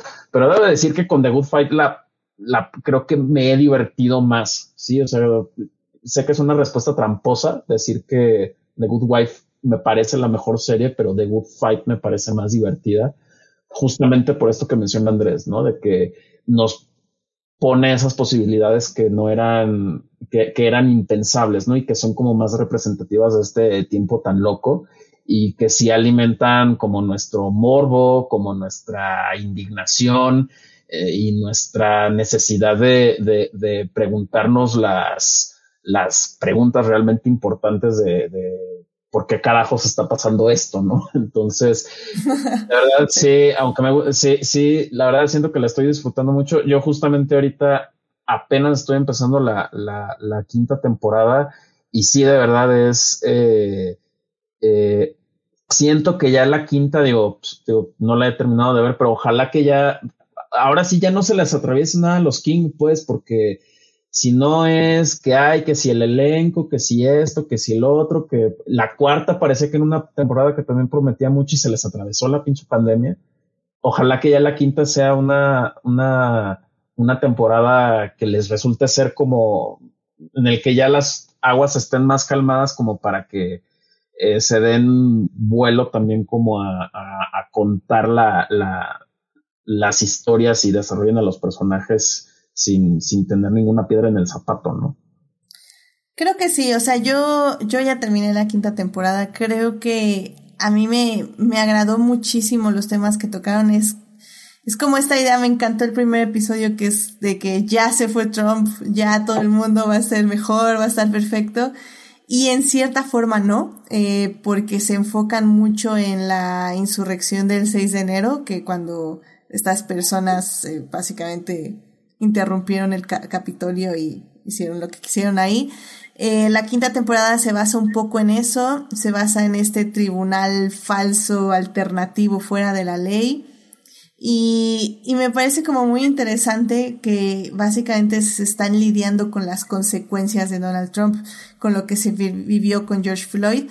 Y hay una, una reflexión muy interesante eh, que tiene que hacer Diane sobre ser básicamente una, la cabeza de un buffet afroamericano. O sea, es como, ella se, o sea, como en su propio dilema, dice, ok, ¿merezco este puesto? Sí lo merezco, pero al mismo tiempo no lo merezco porque soy una mujer blanca privilegiada. Entonces, me gustó muchísimo cómo abordaron el tema como tocaron varios temas, como digo, el, el tema del COVID me pareció increíble. Y también que ya están tomando más fuerza algunos personajes, como Marisa Gold, que bueno, la amo desde Good Wife y creo que sigue siendo un gran personaje, toma más este, fuerza en esta quinta temporada. Lamentablemente eh, se va Luca Quinn y se va este Boseman, que, que bueno, sí iban a ir al finales de la cuarta temporada, pero bueno, por pandemia no pudieron y se vinieron a despedir rápidamente en, un, en el primer episodio de, de, la quinta. Entonces, eso, eso está interesante. Y bueno, para yo decidir, creo que igual voy a hacer trampa, igual que Sócrates, porque si bien The Good Wife era así, mi drama semanal de abogados era así como, oh my god, ¿y ahora qué va a pasar? ¿Y quién se va a besar? ¿Y quién va a pasar? Me encanta, o sea, era como, oh my god. Eh, la verdad es que The Good Fight casi siempre cuando hago mi top 10 de a final del año, casi siempre se me olvida de esta serie. Pero es muy extraño porque se te olvida, pero cuando la recuerdas es como no manches, o sea, es como este sentimiento único porque es una serie que te transmite un humor único que en esa hora, en esos 55 minutos que dura cada episodio, es sumergirte un mundo donde te vas a reír, vas a aplaudir, eh, vas a analizar cosas y te la vas a pasar increíble. Y, y la verdad es que casi ninguna serie lo logra. Es muy raro que una serie logre eso, que realmente te, te atrape y, y, te, y te meta a ese universo y logre que entiendas y te preocupes por lo que está pasando, por la narrativa social y política, además de que te educa muchas veces. Tienen en las temporadas, en la quinta casi no, pero en las otras temporadas de la 1 a la 4, tienen estos mini cortitos animados donde te explican ciertos términos legales o políticos que se me hace increíble y que lo hace de manera muy divertida. Entonces creo que es, una serie que, que logra, logra transmitir sus mensajes, sus preocupaciones y como dicen, al final del día es una serie también catártica para todas las emociones que también acumulamos, ¿no? Dentro de nosotros y, y eso me parece increíble y pues ya es una serie que tienen que ver, o sea, en serio, si, si no les convencimos en este momento, ya no, no sé qué más decir, no sé qué más decir. Este, Andrés, unas últimas palabras para ya decirle al público que vaya a ver The Good Fight en este momento. No, pues ve, véanla. O sea, creo que lo que les hayamos dicho no se compara con verla. eh, aunque, aunque estamos muy entusiastas, aunque nos guste mucho, la experiencia al momento de entrar a toda esa locura entre drama, entre drama legal y entre lo absurdo de la vida que fue estos últimos cinco años, es, es, es completamente lo que te lleva, lo que te mantiene sentado y lo que te dice, aquí vas a estar un muy buen rato y la verdad, yo aquí voy a estar un muy buen rato, ojalá, ojalá dure mucho esta serie. Amén, amén. Sócrates, unas últimas palabras. Eh, pues bueno, no me queda más que invitar a las, a, las personas, sobre todo si tienen así como esa cosquillita también por el, por el, por el drama legal, si, si en algún momento o todavía digo, porque pues son muchas series que todavía, aunque ya hayan terminado algunas, todavía siguen transmitiendo, si tienen como todavía esa cosquillita por ver, sobre todo la ley y el orden, eh, o, dramas de ese tipo y, a lo mejor quieran una serie que les dé como algo un poquito más, pero sin dejar de lado como esta parte tan, tan sabrosa que tiene el, el, drama legal, pues entrenle a, a, The Good, a The Fight. Creo que también vale la pena decir que a, pesar de que es una spin-off, creo que por ciertas referencias, creo que también es una serie que afortunadamente se sostiene solita, ¿sí?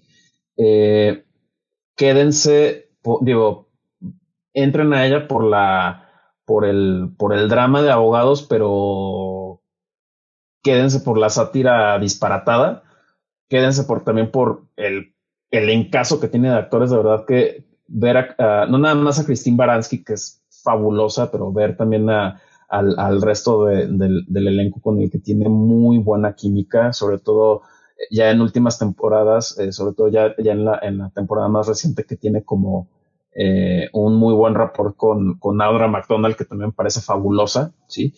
Quédense también por el, eh, el elenco increíble que tiene de, de, actores invitados que van a ser, yo creo que caras que muchos de ustedes van a, reconocer de, de, otras series que han seguido. O sea, como ya mencionó Edith, sale Michael Sheen, eh, sale Matthew Perry, sale este, ay, se me fue el nombre de esta actriz, este, este, la que era la, la, Jane Lynch, perdón, este, Margot Martindale, eh, Mandy Patinkin, eh, Bernadette Peters, eh, de verdad es un gran elenco de, de, actores invitados que también le, le dan como mucho, mucha vida a, a mucho de este mundo en el que se desenvuelven todos los personajes. Y de verdad que yo creo que es una serie que, que se las va, que con la cual se la, van a pasar muy bien y que creo que también tiene esa muy buena virtud de, de invitarlos a, a reflexionar un, un, un, poquito, ¿no? Creo que,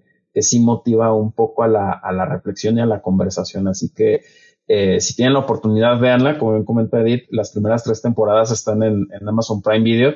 Ahora con este asunto de que justamente comentabas, Edith, de que están, este, ya estas últimas dos temporadas ya llegaron a, a, Paramount. No sé si por eso mismo aquí la situación en México esté rara. O sea, no sé si ya, ya no estoy tan seguro si las temporadas sí van a llegar a Amazon Prime Video o si van a llegar, o, si al rato vamos a ver ya toda la serie en, en Paramount. Eh, pero aquí lo importante es que sea como llegue eh, y al servicio al, al, al que llegue. Ojalá que primero que llegue y segundo que, que, ustedes tengan la oportunidad de, entrarle a este eh, universo tan divertido e interesante.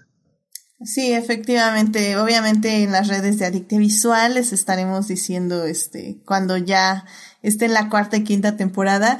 Y qué bueno que mencionas a Jane Lynch, que la amo con todo mi corazón, pero en serio su personaje en The Good Fight es como lo máximo y es que nada rápidamente, querido público, eh, hagan de cuenta que ciertos personajes tienen como, vamos a decir como gags o como indicadores que, que pues eh, son chistes que, que, que se repiten una y otra vez y que por eso es, son cada vez más graciosos. O sea, literalmente aparece el personaje y esta gente de la FBI, eh, sus vidrios, pues probablemente este, reflejan, ¿no? Son como vidrios. No, no son como vidrios, son como espejos. refleja la luz del sol. Refleja la luz del sol. Entonces, como está como una iglesia cerca o algo con una campana, cada vez que suena la campana, vuelan las palomas y van y se le estrellan en el edificio. Entonces, este personaje siempre carga, bueno, tiene como pájaros muertos a su alrededor. O sea, siempre que aparece ella hay pájaros muertos. y, digo, suena horrible, pero es bien gracioso una serie y es horrible al mismo tiempo porque son pájaros muertos.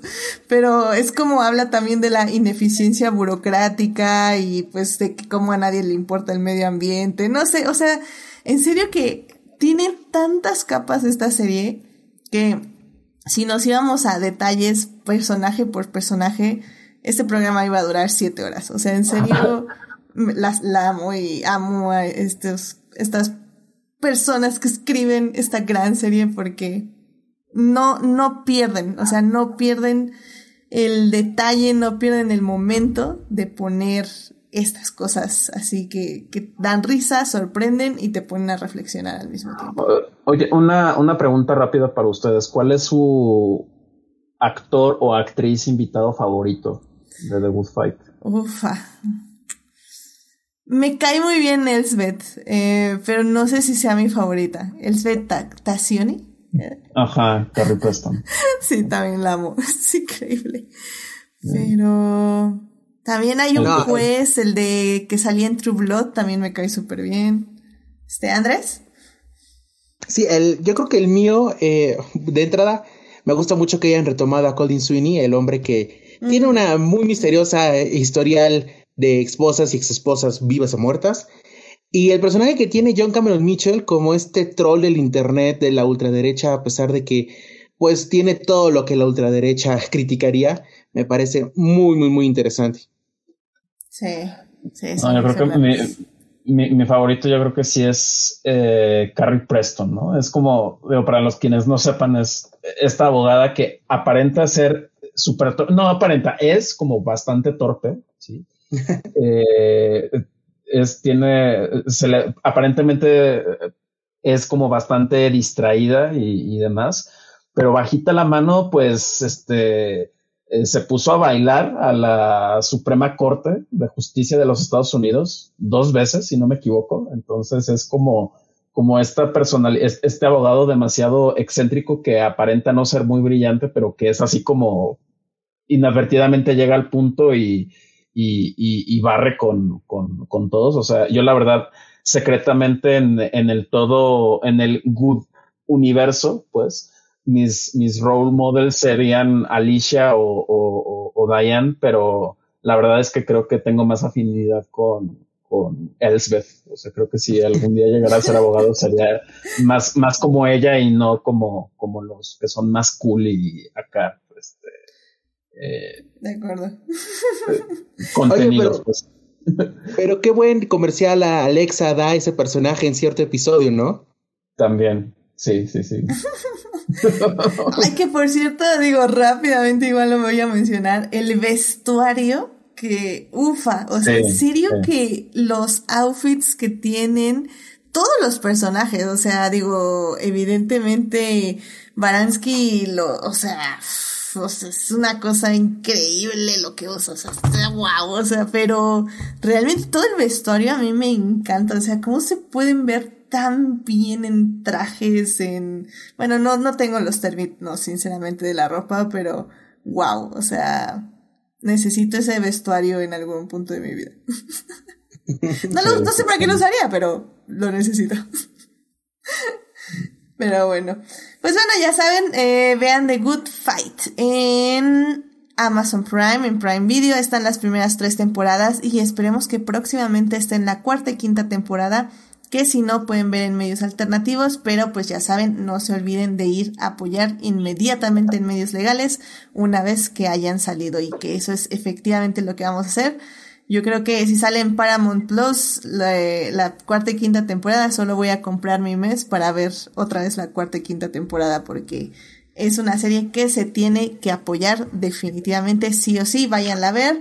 Al menos ya en Twitch, este Julián García nos dice que no la había visto y que ya se la apuntó para echarse un maratón. Así que muchísimas gracias Julián por el voto de confianza y pues vayan a ver la serie.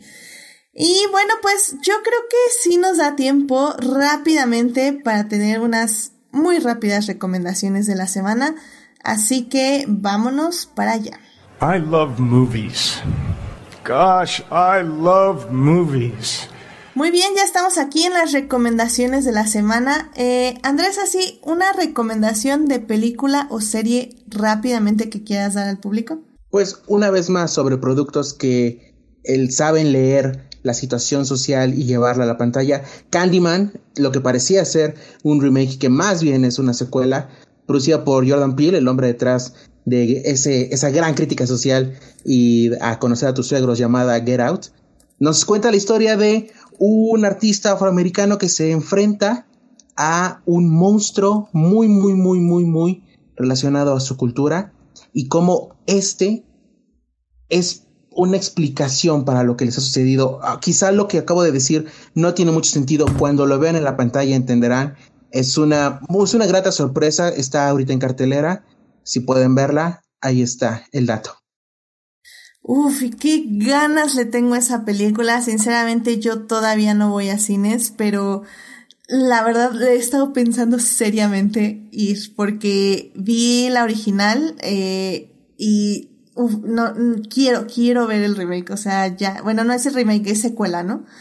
Creo que funciona más como secuela. De hecho, si, si, si viste el original, te vas a encontrar con unos guillos muy, muy, muy padres. Cool. No, sí, eh, pues bien, ya, ya está aquí, váyanla a ver. Eh, la verdad tengo muchas ganas de verla, así que probablemente hasta hablemos de ella en el programa, este, sí, sí logro verla en algún punto.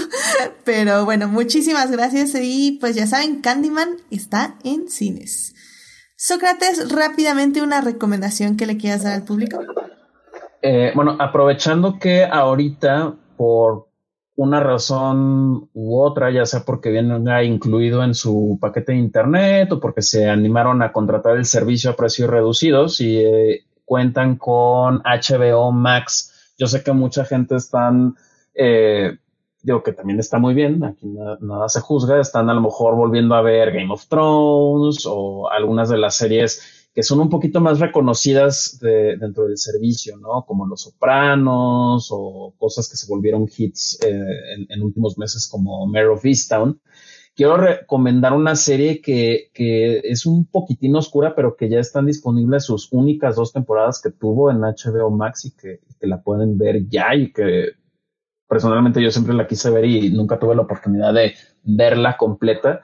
Se trata de, de, de Comeback es eh, una serie de comedia eh, creada por Michael Patrick King, que fue el mismo creador de Sex and the City, y por Lisa Kudrow, que quizá ustedes conozcan más por la fama de, Friends, ¿sí?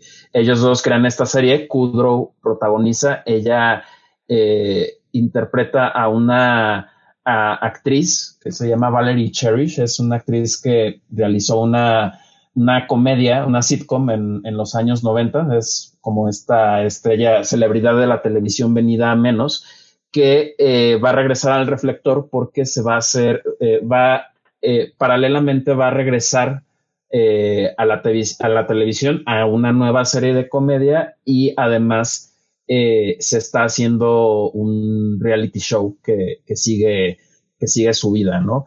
eh, los episodios están estructurados de tal manera que es como el, el, el, el metraje sin editar, el raw footage del, de lo que graban de, de todo el, el, reality show, ¿sí?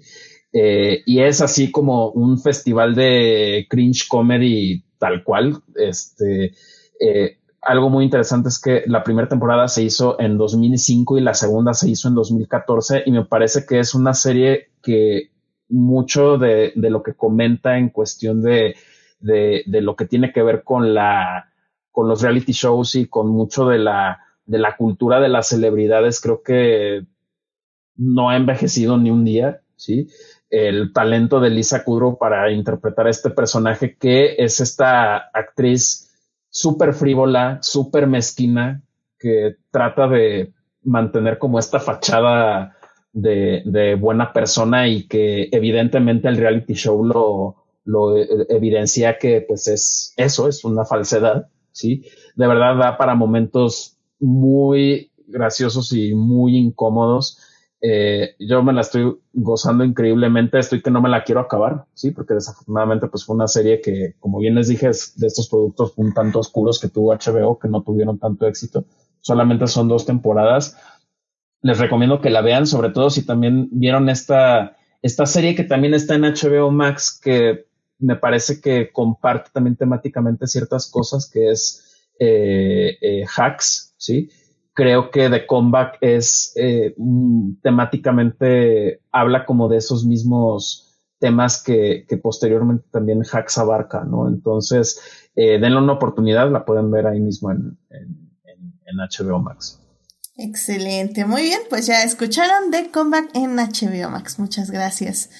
Y pues, eh, ya saben, yo ahorita ando con puro rewatch, sí, lo siento, qué pena, ni siquiera he visto películas nuevas, soy una persona horrible, pero eh, la verdad es que eh, uno de mis highlights de la semana, que no sé algo que ya vi, es Ted Lasso. Eh, ya se las he recomendado, se las vuelvo a recomendar porque en serio los últimos episodios han sido una delicia.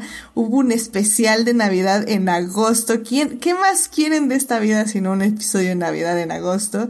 Y como bien decía Andrés al inicio del programa, un episodio eh, con puras referencias a comedias románticas wow, o sea, fue lo máximo y este último del viernes también fue muy, muy bonito. Eh, realmente me parece súper importante que eh, Ted Lasso esté tocando temas acerca de terapia y salud mental de una forma tan extraordinaria. Y bueno, amo a cada uno de los personajes. En serio, en serio que es la serie que ves y dices, el mundo va a estar bien. Así que Vayan a ver Ted Lasso en Apple TV, que la segunda temporada se está transmitiendo actualmente. Así que corran a verla, se estrena todos los viernes. Y bueno, pues con eso llegamos al final de la, del podcast de la temporada, iba a decir. con eso llegamos al final del podcast. Este, muchísimas gracias Andrés y Sócrates por acompañarnos en este programa. Andrés, muchísimas gracias por acompañarnos. ¿Dónde te puede encontrar nuestro público?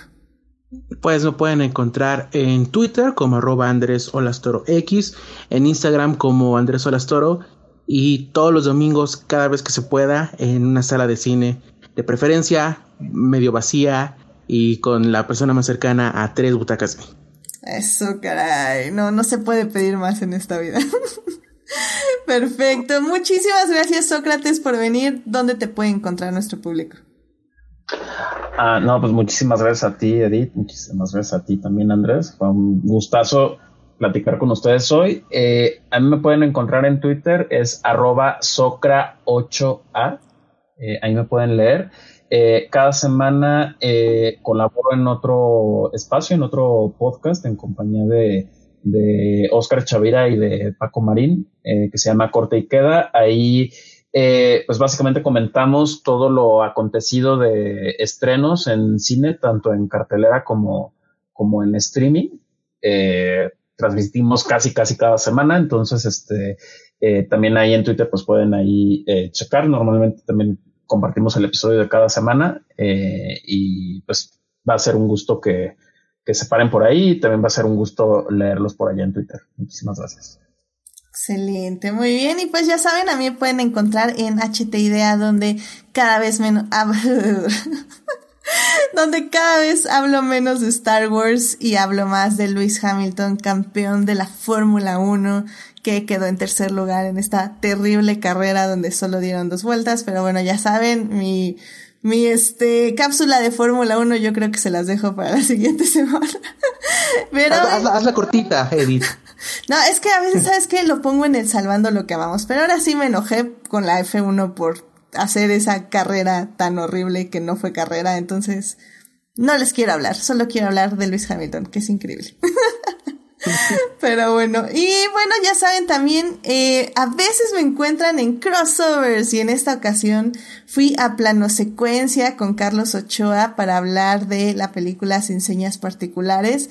Así que ahí les estaré dejando los links para que vayan a escucharme con este magnífico equipo y este magnífico podcast llamado Plano Secuencia. Así que váyanse a dar una vuelta por allá. Y bueno, suscríbanse al canal de YouTube y Twitch para que les avise cuando estamos en vivo y nos acompañen en el chat como Sofía Sánchez, Uriel Botello e-, y Héctor Guerra. Ahora sí, tuvimos un chat ligerito, probablemente porque no conocían la serie, pero espero que se unan al team diferidos. Y bueno, también en Twitch estuvo el buen Julián García. Así que muchísimas gracias por acompañarnos por ahí. Y bueno, Team Diferidos, también muchísimas gracias a quienes nos oyen durante la semana en Heartis, Spotify, Google Podcast y en iTunes. Este programa estará disponible ahí a partir del miércoles en la mañana. Y pues ya saben, este, muchísimos saludos a Juan Paulo Nevado, a Jesús Alfredo, a Joyce, a Fernando, a Jorge Arturo, a Jessica, eh, quienes nos acompañan y son parte del Team Diferidos. Gracias por escuchar. Y pues si quieren más de Adictia Visual, estamos en Facebook o en Instagram como Adictia-Visual, que es la plataforma oficial y que bueno, hicimos un live también ahí, que tuvimos problemas técnicos, pero ahí pueden encontrar un live que hice con Melvin acerca de la serie Soldados o Zombies. Estuvimos ahí analizando un poco esta serie que pueden ver en Prime Video de 8 episodios de 30 minutos cada uno y pues les, decimos ahí si vale la pena o no verla. Y bueno, la próxima semana... Eh, Ustedes lo pidieron, quieren que hablemos de Matilda, de los... Ah, ¿Que eran 20 años de Matilda o 15 años? Ya se me olvidó por completo. Son 25 años, miren, ni 15 ni 20, 25 años de la película de Matilda. Probablemente va a ser el próximo lunes. Eh, tengo que checar porque también ya les dije que quiero ver a Ned y quiero ver eh, The Green Knight y tal vez hago un podcast otra vez de arte acerca de esas dos pelis. Pero si no, va a ser Matilda, así que bueno, estén ahí al pendiente en redes, pero créanme, ustedes votaron por Matilda, va a haber episodio de Matilda, nada más aguántenme tantito a que tengamos otro espacio por ahí. Y Julián García nos dice rápidamente, ¿y Blanca? Blanca, ¿dónde está Blanca? Muy buen, este, muy buena pregunta, eh, Julián. Hay que ver, eh, Blanca, dónde anda, qué está haciendo, qué proyectos tiene y que pues ya venga a hablar más de cine aquí con nosotros que hace mucho que no viene, pero bueno. Pues querido público, muchísimas gracias por escucharnos, que tengan una muy linda semana, síganse cuidando mucho, no bajen la guardia, sigan usando cubrebocas, ojalá ya nos terminen de vacunar, ya por favor necesito esa segunda dosis para ya este saludar bien a la madre Rusia. Échenle ganas. Así que muy buenas noches, gracias Sócrates, gracias Andrés por venir al programa. Cuídense mucho. Hasta luego.